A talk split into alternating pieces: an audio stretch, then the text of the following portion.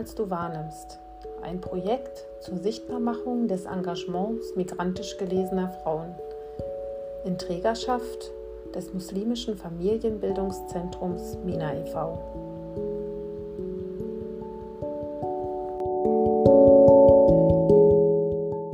Ja, da sind wir wieder. Herzlich willkommen zu einem weiteren Interview in unserer Interviewreihe im Rahmen des Projekts Mehr als du wahrnimmst. Heute ist bei mir zu Gast Dr. Huyem Hashemi, 39 Jahre alt, Kinderärztin mit einer Praxis in Duisburg-Hochfeld. Huyem Hashemi ist sichtbare Muslima mit tunesischen Wurzeln. Ihre Eltern waren Ende der 70er Jahre nach Deutschland eingewandert. Mit ihr spreche ich heute über ihre Arbeit als Kinderärztin in einem der kinderreichsten und buntesten Stadtteile Duisburgs über das, was sie antreibt und was sie gern verändern möchte. Wir werfen heute also einen Blick hinter die Kulissen einer Kinderarztpraxis und erfahren, wie viel Engagement, Liebe und nicht zuletzt auch breit gefächerte fachliche Kompetenz es braucht, solch eine Praxis zu führen.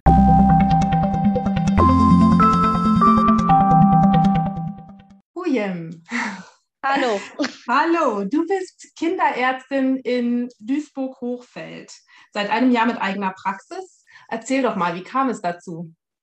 Tja, eigentlich wie die Mutter zum Kinde, muss man ehrlicherweise sagen. Also ähm, ursprünglich war das ehrlicherweise nie mein Plan, äh, in eine Praxis zu gehen. Ich bin seit äh, einigen Jahren Kinderärztin und war halt immer in Duisburg auch als Kinderärztin beschäftigt. Ähm, habe auch im Ruhrgebiet studiert, in Duisburg-Essen, an der Uni Duisburg-Essen und bin dann quasi als Ärztin nie aus Duisburg raus, sowohl in den Praktika als auch in den, ähm, in den äh, später als Ärztin in der Klinik. Und für mich war immer wichtig, auch in der Nähe zu bleiben, weil ich mich sehr verbunden an Duisburg und an das Ruhrgebiet, äh, ja, mich da fühle und war letzten Endes erstmal jahrelang in der Klinik beschäftigt, was halt gar nicht so untypisch ist als Ärztin erstmal äh, oder eigentlich sogar eingefordert wird, eine gewisse Zeit in der Klinik abzu, ähm, abzuhandeln. Und äh, irgendwann in meinem Leben war ein Punkt erreicht, wo ich ähm, entschieden habe, dass ähm, Klinik und Klinikalltag ähm, als Frau, als Mutter, äh, als das alle das, was wir so noch verkörpern, ziemlich schwierig wird und ein Spagat immer, immer schwer durchführbar ist. Und dann hatte ich mich mit dem Gedanken ähm, auseinandergesetzt, vielleicht doch in eine Niederlassung zu gehen, also in eine Praxis zu gehen. Und ähm, da sind die Möglichkeiten eigentlich vielfältig und doch ziemlich eingeschränkt. Und als ich mich angefangen habe, mit der Materie zu beschäftigen, habe ich gemerkt, dass ähm, oder kam das so, dass es dass just zu diesem Zeitpunkt, wo ich meine Entscheidungsfindung, meine Entscheidungsfindung war, ähm, die Instanzen, die das alles reglementieren und die die Praxen überwachen, also die Kassenärztliche Vereinigung gesagt hat, ah, Duisburg braucht einen neuen Kinderarzt oder die brauchen einen neuen zusätzlichen Kassenarzt sitzt, ähm, weil man als Background, wissen, äh, als Background wissen muss, dass halt nicht jeder einfach eine Praxis eröffnen kann, sondern dass das halt ähm, reglementiert ist und äh, man einen, eine Zulassung dafür braucht. Und ähm, äh, witzigerweise war es so, dass zu dem Zeitpunkt, wo ich entschieden habe, mich beruflich zu verändern, so ein Kassensitz freigegeben wurde und gesagt wurde, Duisburg braucht hier mehr. Und auf den hatte ich mich dann beworben und den habe ich dann zugeschrieben bekommen. Und dann äh, hat, ist die M Möglichkeit einfach entstanden und aus dem Boden geschossen, ähm, sich niederzulassen und eine eigene Praxis zu gründen. Und das war für alle ein sehr großer Überraschungsmoment, weil das so nicht selbstverständlich ist und auch Jahr, Jahrzehnte gedauert hat, bis dieser Sitz überhaupt ähm, freigegeben wurde oder Jahre zumindest. Die Zahlen genau, wie lang das war, war, weiß ich nicht, aber es war halt in den letzten Jahrzehnten nicht so gewesen, dass zusätzliche Sitze einfach so entstanden sind. Ja, und dann ging es los. Dann konnten wir in Duisburg eine Praxis gründen. Ja, cool. Und wolltest du schon immer Ärztin werden oder äh, ist dieser Wunsch im Laufe deiner äh, Schullaufbahn entstanden? Also ich bin ein Kind, kind gewesen, was eigentlich gar keinen Berufswunsch hatte. Ich, wenn ich meine alten Poesiealben durchgucke, dann habe ich immer so gemerkt, dass für mich so Arbeiten und Beruf und irgendwas werden überhaupt kein Thema war. Und ich eigentlich immer nur was in die Poesiealben und Schulfreundschaftsbücher und wie das da alles hieß, nur was reingeschrieben habe, um da was stehen zu haben. Und dann habe ich halt immer so mit, ich weiß noch, wie ich mit meiner Mutter darüber gesprochen habe, Mama, was würde denn, ähm, was würde denn irgendwie gut sein oder was würde denn irgendjemandem helfen? Und ähm, meine Mutter damals, das ist so ganz lustig, weil die hat damals meinen Bruder bekommen, als das für mich so ähm, äh, Thema war, als ich in der Grundschule war. Und dann kam ganz häufig, werd doch Hebamme. Und dann habe ich überall Hebamme hingeschrieben. Und was halt auch überall steht bei mir, ist Dolmetscherin, weil irgendwie damals das ein Thema war, äh, dass halt äh, in den 80ern irgendwie viel zu wenig Möglichkeit bestand für ähm, Familien mit Migrationshintergrund, ähm, irgendwie sich hier zu verständigen. Und sie halt direkt gesagt hat, boah, mach doch das, mach doch sowas und hilf den Menschen damit. Also stand in den ersten Jahren überall bei mir Dolmetscherin oder Hebamme, wobei ich weder das eine noch das andere schreiben konnte. und ähm, dann war so ein Schlüsselmoment irgendwie, also ich bin dann so durch die Jugend gedümpelt und hatte eigentlich gar keine Berufsvorstellung irgendwie, weil ich irgendwie gedacht habe, so ja, arbeiten, das ist alles noch nicht meins und du hast ja noch Zeit und irgendwie hatte ich da auch keine Sorge. Und damals war es auch so, dass man gesagt hat, okay, wenn du erstmal Abitur machst, hast du auch noch mal Zeit, da musst du dir das Ganze in Ruhe überlegen. Und wer Abitur hat, zumindest war das so in den 90ern, Ende der 90er, dass man dann gesagt hat, dann steht dir sowieso jede Tür offen. Also habe ich mich da nicht mit beschäftigt. Und dann war ein Schlüsselmoment, als ich 17 war. Da war mein kleiner Bruder wieder, wieder ein Schlüsselmoment, wieder mein kleiner Bruder, der dann ähm, ins Krankenhaus musste, der in der Kinderklinik lag und ähm, wir haben ihn nur abgeholt. Ich weiß noch, wie ich mit meinem Vater dahin bin. Und dann habe ich ähm, eine Visite gesehen. Das erste Mal, weil ich als Kind nie stationär aufgenommen werden musste. Und dann war dieser Moment, wo ein Visitenwagen da stand und ein paar Ärzte drumherum und die hatten sich besprochen. Und die Atmosphäre auf der Kinderstation war sehr, sehr angenehm, sehr schön. Ich fand das irgendwie bunt und nett und es war halt Kindergarten, aber es war trotzdem so, dass es halt äh, sehr fachlich und sehr, äh, ja, es, es, wirkte sehr professionell und man hatte den Eindruck, diese Menschen tun da wirklich einen großen, großen Job und dann habe ich mir so überlegt, hm, die sind gar nicht so alt, wie du dachtest. Man muss gar nicht alt sein, um Arzt zu sein. Man kann, da waren junge Ärzte und da war für mich so voll der Aha-Moment. Und dann habe ich mich ähm, angefangen, damit auseinanderzusetzen, was, wie studiert man Medizin, was macht man? Und dann wuchs der Gedanke. Und ähm, letzten Endes so richtig, dass ich sagen, sagen konnte, ich will Ärztin werden oder ich möchte es versuchen. Also ich wollte es noch nicht mal wollen, sondern ich wollte es versuchen, weil ich irgendwann gedacht habe, hm, Schaffst du das? Kannst du das überhaupt? Das wird immer so hoch gehalten und es ist so ein schwieriges Studium und es dauert so lange und man braucht so viel Ausdauer. Es gibt so, viel, so eine hohe Abbrechquote. Und irgendwann wuchs der Wunsch zu sagen, ich probiere es wenigstens. Entweder es klappt, dann habe ich Glück gehabt und dann habe ich vielleicht einen Traum erfüllt. Und wenn es nicht klappt, dann habe ich es versucht und muss mir halt nicht Gedanken machen, dass irgendwas in meinem Leben an irgendeinem Punkt hätte anders entschieden werden müssen. Und äh, ja, dann äh, bin ich den Weg eingeschlagen und dabei geblieben. Und da höre ich jetzt raus, dass es auch von Anfang an die kinderärztliche Richtung war, ja? Oder? Also, ja, das war so, äh, also wer mich kennt, weiß, dass ich ähm, oft auch gerne mal Dinge, mich äh, schwingbar bin. Also dass ich so ein bisschen auch mitschwinge in neuen, äh, neue Richtungen. Und ähm, es war halt der, der, die, die Zündung ist in der Kinderklinik entstanden und dann habe ich halt angefangen zu studieren. Und das Schöne am Medizinstudium ist ja, dass man alle Abteilungen durchläuft und ähm, wirklich in all den Jahren auch wirklich alles einmal sieht. Und da war natürlich immer eine, ähm, eine gewisse Dynamik dahinter. Also ich habe zwischenzeitlich, was ich sehr schnell für mich persönlich erkannt habe, also ich fand alle Fachrichtungen, alle Professionen immer sehr, sehr spannend, aber ich habe für mich sehr früh entschieden, dass ich zum Beispiel nicht der Typ äh, Mensch, der Typ Frau bin, der Typ Arzt bin, der im OP steht. Also das war so eine Sache, die konnte ich für mich sehr schnell, ich habe da großen Respekt vor und ich schätze die Kollegen auch dafür, dass sie es machen, aber es ist ein knochenharter Job, der auch an die körperliche Substanz geht und ich habe für mich sehr früh entschieden, dass ich das ist ähm, schwierig, ähm, dass es auch eine Domäne ist, die für uns Frauen tatsächlich leider Gottes immer noch sehr schwierig auch ist. Und das konnte ich dann ausschließen und dann ist schon mal ein großer, großer Teil äh, weggebrochen. Und dann waren zwischendurch noch andere Professionen, die ich ganz spannend fand, aber ähm, ich habe dann für mich irgendwann, die waren mir zu speziell. Das war dann so, dass ich gedacht habe, jetzt hast du so ein breites äh, Studium und fokussierst dich auf ein Organsystem zum Beispiel. Zu sagen, so, ich mache jetzt beispielsweise Gynäkologie. Da habe ich gedacht, das fand ich spannend, das fand ich auch toll, weil es auch äh, trotzdem noch ne, auch diese, diesen geburtshilflichen Aspekt und so hatte. Aber ich habe gedacht, hm, was machst du im Alltag? Bist nachher Ärztin und weißt nachher nicht mehr, wie man Diabetes behandelt oder so, zum Beispiel. Und da habe ich für mich entschieden, okay, diese kleinen, also die speziellen Fächer weg und das war Ausschlussverfahren.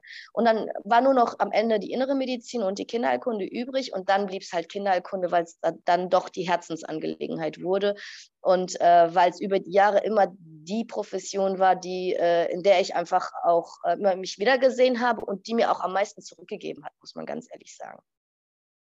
Und ähm, gibt es denn bei deiner Arbeit etwas, äh, also du hast ja jetzt gerade gesagt, Kinderheilkunde, Kinderheilkunde ist ja etwas, äh, ein Fachbereich, der sehr umfangreich ist, auch von den Inhalten. Ähm, gibt es da etwas, das dir so besonders am Herzen liegt oder ähm, ja, so Momente, in denen du merkst, also das, da ist jetzt der Moment, an dem ich merke, deswegen mache ich das Ganze. Oh, schwierig. Also ähm, die gibt es die Momente, aber ich kann leider, muss ich dich enttäuschen, keine. Also ich habe das zum Beispiel, ähm, wenn man das so fragt, ich war ja auch in der Neonatologie mh, hm, mhm. eingesetzt, also in der Abteilung für Neu- und Frühgeborene. Und da waren sehr, sehr viele Momente, ähm, wo ähm, wo ich so wo man auch an seine persönlichen, emotionalen und auch körperlichen Grenzen kommt, wenn man ähm, da um die Kinder äh, bangt und wacht, auch die Intensivmedizin. Aber da war halt immer oft, gab es oft diesen einen Moment, wo man gesagt hat, dafür war es gut. Das hat sich gelohnt und dieses Kind hat es geschafft. Ähm, oder auch, muss man ehrlicherweise sagen, gerade in der Intensivmedizin ähm, äh, hat man ja auch Kinder verloren. Ähm, und sogar in den Momenten war es so, dass es manchmal solche Situationen gab, ähm, wo man gedacht hat, auch wenn ich jetzt quasi die Krankheit nicht besiegen konnte, aber ich war für die Familie vielleicht in einem wichtigen Moment ein Begleiter oder, oder war da da. Und ähm, dann muss man versuchen, halt aus den Situationen trotzdem irgendwie noch einen Moment zu extrahieren, wo man sagt, es war vielleicht gar nicht so verkehrt, dass ich doch hier war oder meine Kollegen. Ähm, das war halt auch zum Beispiel in der Klinik häufig so, dass viele Kinder, die ähm, intensivpflichtig wurden oder intensivmedizinisch versorgt werden mussten, aus anderen Kulturkreisen kamen. Und ähm, da habe ich das irgendwann für mich so verstanden, auch da Brücken zu schlagen, ähm, vielleicht auch zu erklären, warum andere Kulturen anderes trauern. Da muss es noch nicht mal jetzt wie bei mir jetzt die muslimische Kultur sein. Es kann auch einfach eine Kultur sein, die die anders geprägt ist, aber wo Trauer eine ganz andere äh, Bewandtnis hat und ganz anders zelebriert wird als jetzt in der westlichen Kultur. Und ähm, dann geht das auf eine andere Ebene. Also das war in dem Bereich, war das besonders. Ähm, aber es gibt es halt auch in anderen Bereichen, wo, wo man mit ähm, in der Allgemeinpädiatrie, das ist der Bereich, wo man halt die ähm, ja, die allgemeinen Krankheiten, sage ich mal, behandelt. Da ist es zum Beispiel häufig so, dass man sehr schnell Erfolge mit Therapien erzielen kann, mit wenig Aufwand, mit etwas Beratung, mit Aufklärung. Und da äh, schöpfe ich aktuell gerade ganz viel Kraft raus, mit, mit in der Praxis zum Beispiel zu sagen, machen Sie es bitte so und so und so und so. Und die Eltern kommen wieder und sagen, nach drei Tagen war alles weg. Und dann denke ich, gut, dafür war es gut. Gut, dass man irgendwie was tun konnte, was den Eltern irgendwie weitergeholfen hat ähm, da höre ich jetzt raus, dass sich äh, der, ähm, dein Job als Klinikärztin ja inhaltlich doch sehr stark unterscheidet von deinem Job jetzt als äh, Praxisärztin sozusagen. Ja, also du hast ähm, genau mit anderen Inhalten zu tun.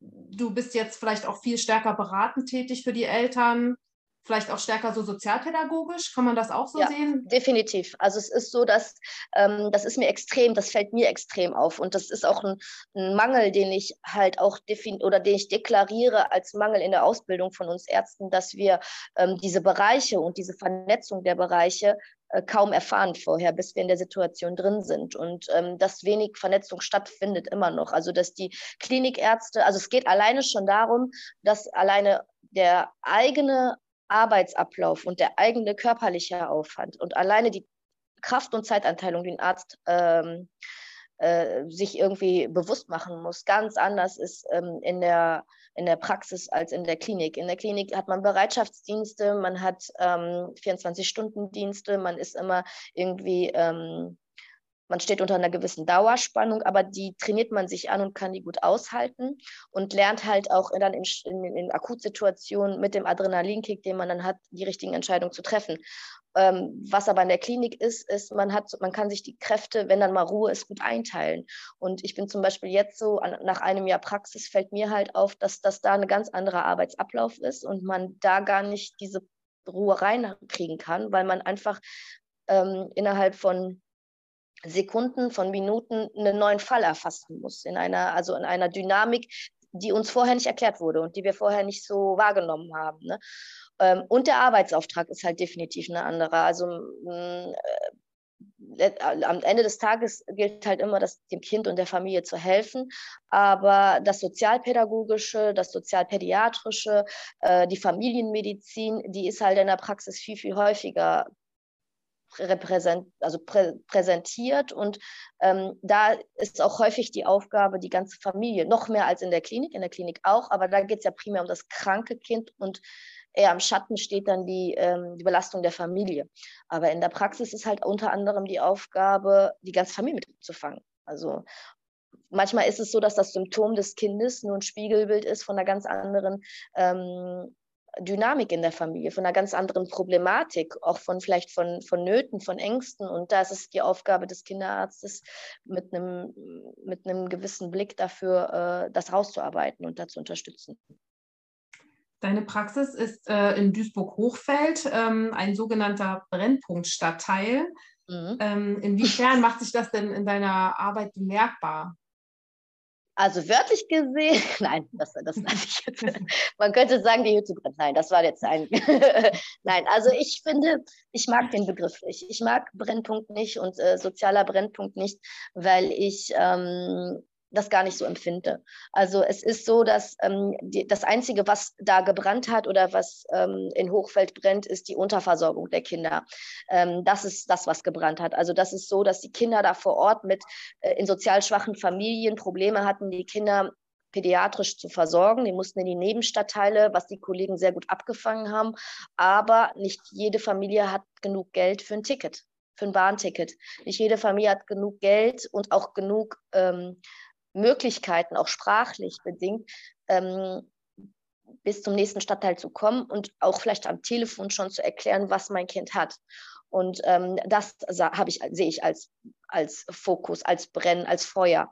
Ähm, das ist jetzt bei uns so, dass die Kinder halt äh, oder die Familie uns fußläufig erreichen können, dass die einfach kommen können und auch wenn sie sich am Telefon nicht, ähm, nicht erklären können, was halt ähm, notwendig ist mit Händen und Füßen und Google Translate und äh, also die holen sich alle Mittel ran und machen das auch sehr gut, uns in dem Moment äh, und wenn es nur über über äh, über, äh, ich sage mal so, über Körpersprache oder wie auch immer uns zu erklären, was die Kinder haben, das, das ist das, was, äh, was das ausmacht. Ähm, tatsächlich empfinde ich es nicht als Brennpunkt. Ich finde es als kinderreichen Stadtteil mit sozial schwachen Familien, die mir aber immer wieder zeigen, und ich bin überwältigt von, von dieser Resonanz, wie gut sie sich um die, bemüht sind, sich um ihre Kinder zu kümmern, wenn man ihnen sagt, was zu tun ist.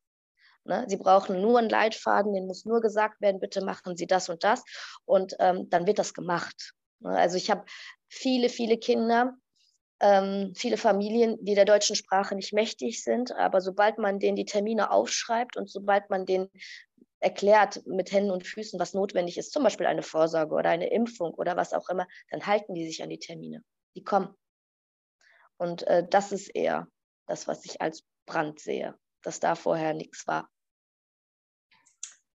Ja, und spielt äh, die Tatsache, dass du sichtbare Muslima bist, für deine Arbeit eine Rolle? Also hat das so Auswirkungen darauf, wie du als Ärztin wahrgenommen wirst? Ich glaube ja. Also ich glaube, also was mir, ähm, ich habe äh, schon immer als Ärztin mit Kopftuch gearbeitet, also seitdem ich ähm, Ärztin bin. Und ähm, was mir sehr früh aufgefallen ist, ist so eine ähm, so ein gewisses Vertrauensverhältnis, was manche Familien äh, aufbauen, weil die in mir jemanden sehen, der aus dem gleichen Kulturkreis kommt, der ähnlich tickt. Ähm, häufig hört man auch jemand, der es geschafft hat. Was ich nicht so sehe, weil ich glaube, dass das jeder schaffen kann und weil ich nicht was Besonderes darin sehe, sage ich jetzt mal, da in der Situation zu sein. Was mir besonders aufgefallen ist, das war relativ früh schon als Ärztin, dass viele Babys ähm, aus äh, muslimischen Familien äh, viel zutraulicher mir gegenüber sind, also mich anlächeln. Also das ist sehr früh schon aufgefallen, dass die, dass die viel freundlicher mir gegenüber waren, als, ähm, als also weil die mir irgendwie eine Tante oder so erkannt haben. Aktuell in der Praxis ist es so, dass ähm, ich schon glaube, dass, ähm, dass ich sehr, das sehr positiv auf den Umgang, also es ist nicht für jeden Patienten ein Thema, aber was ich halt genieße, ist, dass durch die Bank weg und kulturell gesehen durch die Bank durchmischt Patienten aus allen, aus allen Herrenländer, aus allen Herrenländer kommen und sehr viele deutsche Patienten. Ähm, ich wurde häufig am Anfang, als ich die Praxis gegründet habe, war so oft das Credo, ähm, ja, zu dir werden ja eh nur die Araber und die Bulgaren kommen. Und äh, weil, weil Hochfeld ja ähm, eine hohe Dichte an ähm, bulgarischen Mitbürgern hat und ähm, die Nebenstadtteile von vielen ähm, arabischen Mitbürgern besiedelt sind. Und ähm, ich kann jetzt, glaube ich, ganz stolz sagen, dass die Praxis eigentlich, dass wir Kinder aus der ganzen Welt äh, betreuen. Wirklich aus, also da sind Länder bei, da würde ich gerne mal hinreisen. Und äh, dieses Logo, was wir ähm, kreiert haben mit der Weltkugel, die Kinder sind alle bei uns vertreten. Und ähm, da, da, bin ich unheimlich stolz drauf. Und ich glaube, dass das ähm, Kopftuch, vielleicht bin ich auch etwas naiv, aber für meinen Geschmack hat es Brücken geschlagen zu, ähm, zu Mitbürgern, die skeptisch waren und Vorurteile abgebaut bei anderen Leuten, die auch skeptisch waren. So sehe ich das. Ja, super, super. Ähm, ich komme zu meiner letzten Frage, nämlich die stelle ich all meinen Interviewpartnerinnen. Mhm. Wenn du einen Wunsch frei hättest, so an deine Community, an die Gesamtgesellschaft oder an die Politik, ähm, mhm. egal welcher, hättest du einen? Welcher wäre das? Ich habe, glaube ich, mehrere. Also ich habe, ich habe, äh, ich, ich hätte äh, den Wunsch, ähm, dass wir, also was mein Wunsch ist, so dass wir es irgendwann mal schaffen, Vorurteile abzubauen. Das ist immer ein sehr hochgehaltener Wunsch und jeder wünscht sich das irgendwie, aber wir spüren es noch. Also ich selber spüre es auch zwischendurch und ähm, bin jetzt alt genug zu sagen, ich stehe da drüber und ich kann durch das, was ich ähm, tue, zum Beispiel, habe ich das Tool, die Möglichkeit, ähm, das Vorurteil abzubauen. Aber es gibt genug Frauen, es gibt genug ähm, Menschen, egal warum sie anders sind, in Anführungsstrichen anders, egal ob es die Hautfarbe ist, ob es der religiöse Hintergrund, ob es das Geschlecht ist, was auch immer, die ähm, diese, dieses, diese diesen Weg noch nicht gegangen sind und am Anfang ihres Weges sind und viel Kraft aufwenden müssen, sich äh, gewissen Vorurteilen zu stellen. Wenn ich höre, dass Menschen aufgrund ihres Nachnamens äh, schlechtere Berufschancen und schlechtere Chancen auf Immobilien haben, äh, zu Terminen nicht eingeladen werden, Studien- äh, oder Ausbildungsplätze nicht vergeben werden, all sowas, dann wünsche ich mir, dass wir es schaffen, äh, diese Vorurteile abzubauen. Und von der Gesellschaft wünsche ich mir, viel mehr Umsichtigkeit, viel mehr Blick auf die anderen. Ähm, das ist was, was mich aktuell sehr beschäftigt, gerade in dieser Pandemiesituation, ähm, finde ich, ist, äh, ist ein großer Wechsel. Also ich habe das Gefühl, letztes Jahr waren wir alle viel mehr mit dem Blick auf den anderen fokussiert. Äh, wir haben viel mehr darauf aufeinander geachtet, wir haben viel mehr Verständnis füreinander gehabt und jetzt aktuell empfinde ich es extrem, dass sehr viel Vorwürfe, dass wir uns alle mit sehr viel Vorwürfen zuknallen und keiner mehr weiß, äh, wie er mit der Last, die er selber trägt, äh, umzugehen hat und das in Aggression mündet. Und das, ähm, finde ich, sehen wir in der Gesellschaft und äh, wir sehen es aber auch im Einzelfall. Und ähm, da, da bin ich ein bisschen traurig drüber. Und ich würde mir wünschen, dass wir wieder dahin kommen, diese Vorurteile abzubauen, dass Aggressionen Menschen gegenüber zum Beispiel, die eigentlich was Gutes versuchen und Kraft, Zeit und Energie aufwenden, Dinge ins Positive zu wenden, nicht mehr angegriffen werden dürfen. Das halt. Also wenn ich ein konkretes Beispiel ähm, ähm, ja, wenn ich, mir, wenn ich erlebe, dass Polizisten angegriffen werden, wenn ich erlebe, dass, ähm, dass Pflegekräfte unter Druck gesetzt werden oder an den Pranger gestellt werden oder wir Ärzte in unseren Praxen ähm, angegriffen werden, solche Dinge. Da würde ich mir einfach ein bisschen Umsichtigkeit auf die ganze Gesellschaft wünschen, so wie es vielleicht vor einem Jahr noch war. Ja, vielleicht haben wir ja mit unserem Interview heute einen kleinen Beitrag dazu geleistet. würde mich freuen. Würde mich ja. freuen. Super. Liebe Huyem, ich danke dir für das total interessante Gespräch. Ich habe zu danken. Ja. Tschüss. Tschüss.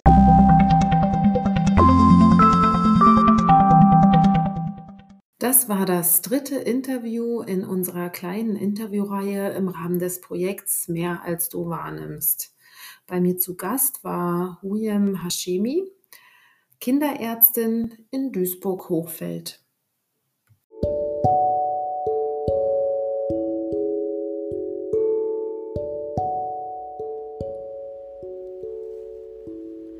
Mehr als du wahrnimmst ein Projekt in Trägerschaft des muslimischen Familienbildungszentrums Mina e.V.